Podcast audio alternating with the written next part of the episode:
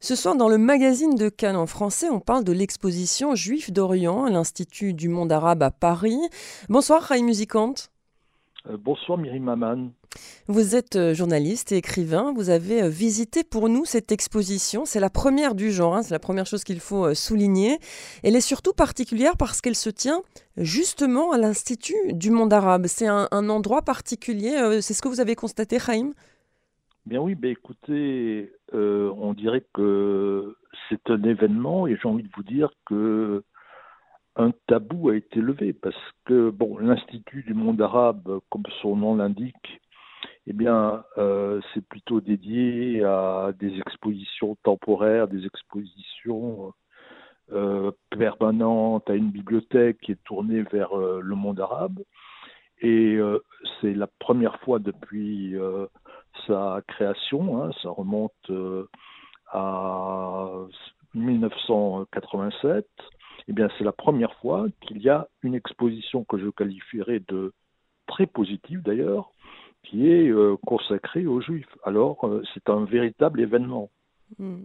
Dans, ce lieu-là, euh, surtout, vous l'avez dit, alors en tout, il y a 280 euh, objets religieux ou profanes hein, qui sont euh, exposés. Il relate la longue histoire qui démarre dans l'ancienne Judée, hein, qui passe par la Syrie, l'Irak, le Yémen, l'Iran, la Turquie et puis l'Afrique du Nord. Est-ce que vous pouvez nous décrire cette visite que vous avez eue là-bas sur place? Alors écoutez, tout d'abord, c'est une surprise parce que il y a énormément de monde, énormément de monde, et euh, je dirais que euh, je, pense qu'il y a énormément de monde euh, qui n'est pas juif. J'ai pas vu de personnes avec une kippa ou autre, mais disons des gens intéressés par l'apport du judaïsme à cette partie du monde. Et dès que vous arrivez, eh bien, et tout le long de l'exposition, tout est écrit euh, euh, en trois langues, en français, en arabe et en hébreu.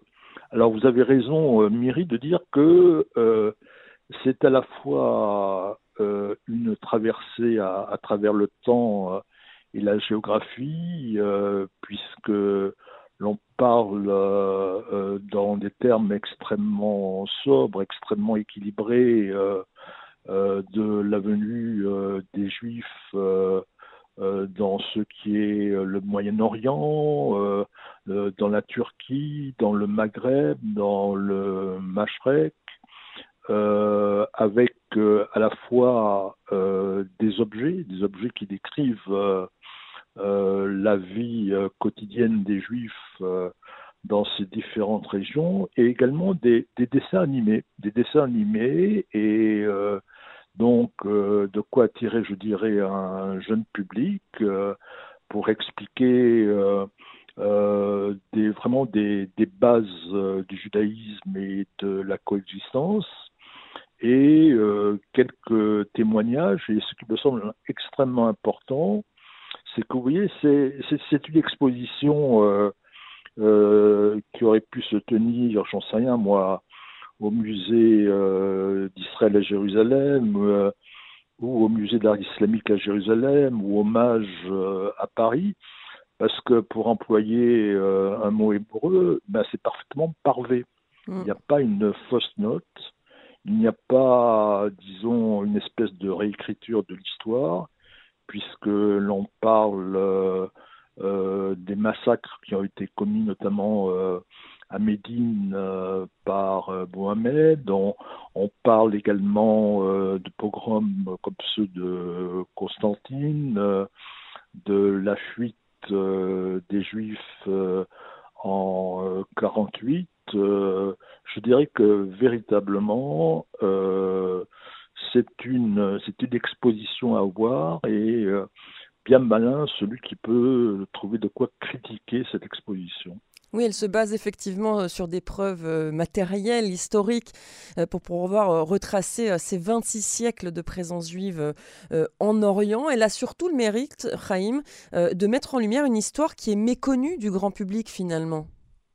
Absolument, je crois que autant on sait que les juifs d'Europe de toute l'Europe ont subi la Shoah ou ont dû partir avant même la Shoah sont arrivés en Palestine, autant l'histoire des juifs judéo-espagnols ou des juifs séfarades est assez méconnue. On, ignore cette présence qui quelquefois est et bimillénaire, hein, euh, à Babylone, et euh, on, ignore, euh, vous savez, il y a des images d'Épinal comme l'âge d'or judéo-espagnol en Espagne, qui est bien sûr évoqué avec tout un développement sur Meiboni notamment et des très belles reproductions de synagogues comme celle euh, de Tolède, mais euh, on connaît très mal, mais vraiment très très mal, euh, je dirais, la, la, vie quotidienne, le développement culturel des Juifs, je dirais, dans, dans toutes ces parties du monde, hein, que ce soit le Moyen-Orient, que ce soit l'Afrique du Nord et moi-même j'ai appris énormément de choses, d'autant plus que c'est illustré euh, également donc par euh, des tableaux et euh, par des tas d'objets comme des Torahs qui viennent d'Irak, du Yémen, des vers de Kiddush, des Hanoukiot, des, des menorahs. Enfin, c'est vraiment, c'est vraiment fantastique. C'est vraiment une très très belle euh, exposition, une très belle euh, leçon d'histoire. Hmm. Ce qu'il faut aussi dire, c'est que longtemps, les pays arabes euh, ont d'abord nié le fait que les juifs aient été chassés ou qu'ils ont dû fuir. Ensuite, euh, aujourd'hui, il y a très peu de présence juive dans certains pays arabo-musulmans. Et c'est peut-être ce qui explique cette méconnaissance. Et, et parfois, on a l'impression que cette culture se perd, alors qu'en fait, euh, grâce à cette exposition, notamment, hein, il y a d'autres, évidemment, d'autres initiatives, mais grâce à cette exposition, on rend finalement justice à la présence juive dans certains pays. Oui, vous avez tout à fait raison, d'autant plus que euh, l'exposition est décomposée en plusieurs euh, pièces et que l'on entend euh, des musiques traditionnelles, aussi bien d'Afrique du Nord que d'Irak ou d'autres pays. Et effectivement, on se rend compte qu'il y a eu toute une existence.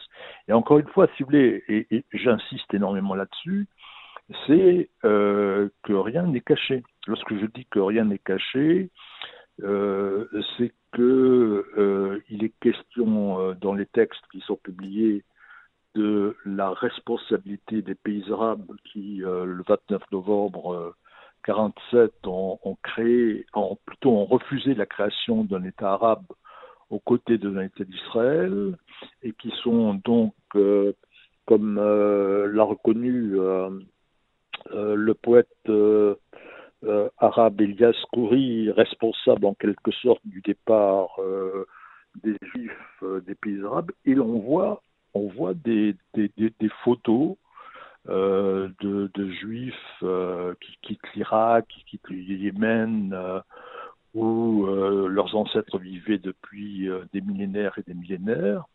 Et donc je dirais que, encore une fois, euh, c'est une exposition dans laquelle il n'y a pas d'impasse. J'ai envie de vous dire que on raconte 2000 euh, ans euh, d'histoire des Juifs d'Orient, à la fois pour le meilleur et pour le pire. Et elle a du succès, hein, cette exposition, si je ne me trompe pas. Énorme. Écoutez, c'est très étonnant parce que on aurait pu se dire, euh, mais qui va aller voir une exposition sur les Juifs euh, à Lima? Hein, C'est déjà, encore une fois, un, événement, hein, je crois, il faut vraiment le souligner. Et alors, il faut réserver, et là euh, où vous devez vraiment réserver, c'est qu'il y a une fois par semaine des visites guidées, et là, j'avais envie disons, de me laisser guider par quelqu'un qui, à sa façon, m'expliquerait euh, comment ça se passe. Et là, il n'y a plus de place euh, jusqu'à la fin du, mois de janvier. Alors, c'est une exposition qui a été inauguré fin novembre, qui s'arrête le 13 mars, mais incontestablement, il y a, il y a du monde et comme je l'ai déjà indiqué, énormément du monde, énormément de monde qui n'est pas composé, à mon avis, d'une majorité de juifs. Hein. Donc il y, a, vraiment un, élément, je dirais, positif de, curiosité qu'on peut constater parmi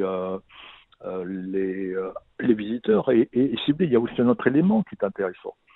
C'est que quand vous allez à la bibliothèque, eh bien, quand vous allez à la bibliothèque, il y a énormément de livres qu'on peut trouver euh, sur euh, les juifs des différents pays arabes. Et euh, Miri, je ne sais pas si vous l'aviez lu, mais également vous pouvez vous procurer en bande dessinée la série de Johannes Sfar, le chef du mm. rabbin. Mm-hmm. Donc, c'est pour vous dire. Oui, oui, oui, oui. Alors, tout ça, c'est pour vous dire que c'est vraiment complètement euh, ouvert et qu'il n'y a, pas de faux pas. Mm. Il n'y a vraiment pas de faux pas. Alors il n'y a pas de faux pas, mais il y a une polémique, parce que voilà, tout ce qui touche euh, souvent aux Juifs et à Israël, puisqu'il y a aussi une partie qui est consacrée euh, aux Juifs d'Orient qui ont fait leur alia, en tout cas du Maghreb et d'Afrique du Nord, qui ont fait leur alia justement dans les années 47-48. Alors cette polémique, c'est le BDS tout d'abord qu'il a lancé en appelant à boycotter tout simplement euh, l'exposition. On voit que ça ne marche pas puisque l'exposition a du succès, heureusement. Euh, mais il y a aussi euh, toute une série d'intellectuels qui ont lancé une pétition hein, parce que l'événement est organisé justement en coopération avec le musée d'Israël à Jérusalem. Alors qu'est-ce qu'on peut dire de cette affaire? Et finalement, c'est un coup d'épée dans l'eau. Hein. Ils n'ont pas réussi finalement.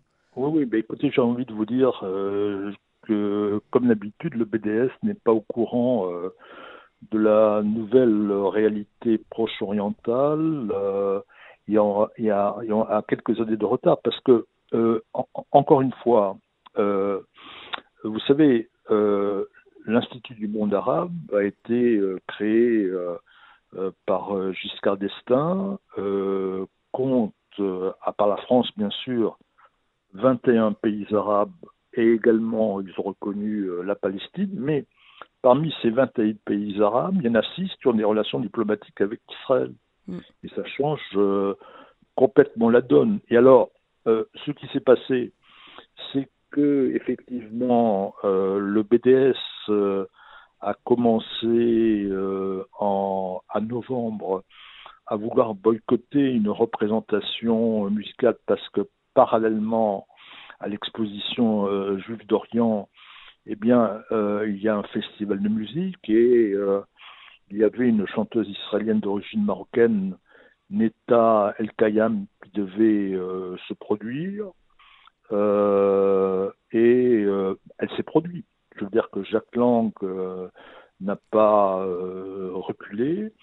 Et effectivement, il y, y, a des intellectuels qui ont signé une pétition le motif était euh, de protester euh, sur le fait euh, qu'il y avait un certain nombre de pièces qui venaient d'Israël. Alors, on, se calme, j'ai envie de dire, hein, sur les 280 pièces qui sont présentées dans cette exposition. il y en a six qui appartiennent au musée d'Israël, et euh, à l'Institut euh, Belsui ainsi qu'à l'Office de presse. Et il y en a 24 autres qui euh, émanent d'une collection privée qui a été rassemblée par le collectionneur William Gross de Tel Aviv. Mais je dirais que tout ça, c'est un parfum d'arrière-garde, parce que même s'il n'y avait qu'une seule pièce, ils auraient protesté en disant euh, ben, il n'est pas question d'avoir le moindre lien avec les Israéliens. Hein. Je crois que, comme je vous le dis, ils ont plusieurs trains euh, de retard. Mais, euh, mais vous voyez, ce, que, ce, qui, est, ce qui est intéressant, c'est qu'il y a eu quand même euh, des évolutions parce que en, tête de liste des, des signataires de cette euh, pétition qui a fait, donc, comme vous l'indiquiez, Miri, un flop euh, géant, mm. eh bien, il y a l'écrivain Elias Khoury et jours après la publication de cette pétition, c'était le 6 décembre, dans un journal anglais en langue arabe, Al-Quds Al-Arabi, eh bien, pour la première fois, il a reconnu que les Arabes étaient les pays arabes étaient responsables du départ euh, des Juifs, euh, justement des pays arabes, euh, après la fondation de l'État d'Israël. Et il a reconnu aussi, ça aussi c'était une grande première, l'existence de ce qu'on pourrait appeler une culture judéo-arabe, j'ai envie de dire misrahi, en Israël. Donc je dirais que tout ceci a été un flop géant. Euh, et je dirais que d'une façon générale, euh, ben, vous savez, le, BDS, euh, c'est composé en France d'islamo-gauchistes qui ont pris un petit peu de l'âge et qui n'ayant pas d'autre cause à défendre, se sont mis là-dessus. mais je me de vous dire que ils sont en dehors de, de toute l'histoire et qu'ils n'ont absolument aucune influence, mais vraiment aucune influence euh, sur le succès de cette exposition. Hmm. je vais même aller plus loin. Je crois que que Coury a même dit que le départ des Juifs euh, de ces pays-là était comme une nakba. Donc euh, je pense qu'il a été très loin euh, dans sa reconnaissance aussi de la responsabilité de ces pays dans le départ des Juifs originaires de ces pays-là. Et ça aussi, c'est une première, puisque jusqu'ici, on, accusait plutôt Israël d'avoir mené une campagne de prosélytisme finalement pour faire venir les Juifs d'Orient, enfin d'Afrique du Nord ah et, de, et du Maghreb en Israël. Donc ça aussi, c'est une avancée. Mais vous avez tout à fait raison. C'est qu'à ma connaissance, Elias Khoury est le premier intellectuel arabe, j'ai envie de vous dire, depuis 48 euh, qui dit une chose pareille. Donc, euh, j'ai envie de vous dire euh, que il y a des choses qui bougent. Alors, il y a des choses qui bougent formidablement bien, comme la présence d'une exposition sur les Juifs d'Orient Lima, et même euh, des intellectuels qui semblaient figés sur leur position, euh, ben, petit à petit, hein, on est prudent, euh, commencent à évoluer. Et tout ça, c'est de très bonnes nouvelles. Et donc, vous conseillez à nos auditeurs qui seraient de passage à Paris, ou nos auditeurs qui sont à Paris en ce moment, puisqu'il y en a, de se rendre à cette exposition Juifs d'Orient à l'Institut du monde arabe? Indispensable, mm. indispensable parce que je pense que tout le monde va apprendre. Tout le monde va apprendre euh, parce que je, je, je, ne suis pas sûr que même euh, les nouvelles générations euh, juives sont au courant de ce qu'ont vécu leurs aïeux. et puis, une fois que vous aurez terminé le tour, ben, je vous conseille un excellent thé à la menthe à la cafétéria. Mm. C'est important le menthe. Merci beaucoup, euh, Chaim Musicant, de nous avoir consacré ces quelques minutes sur Canon Français, de nous avoir fait visiter à votre manière euh, euh, cette exposition. Merci, une bonne soirée. Bonne soirée, à bientôt.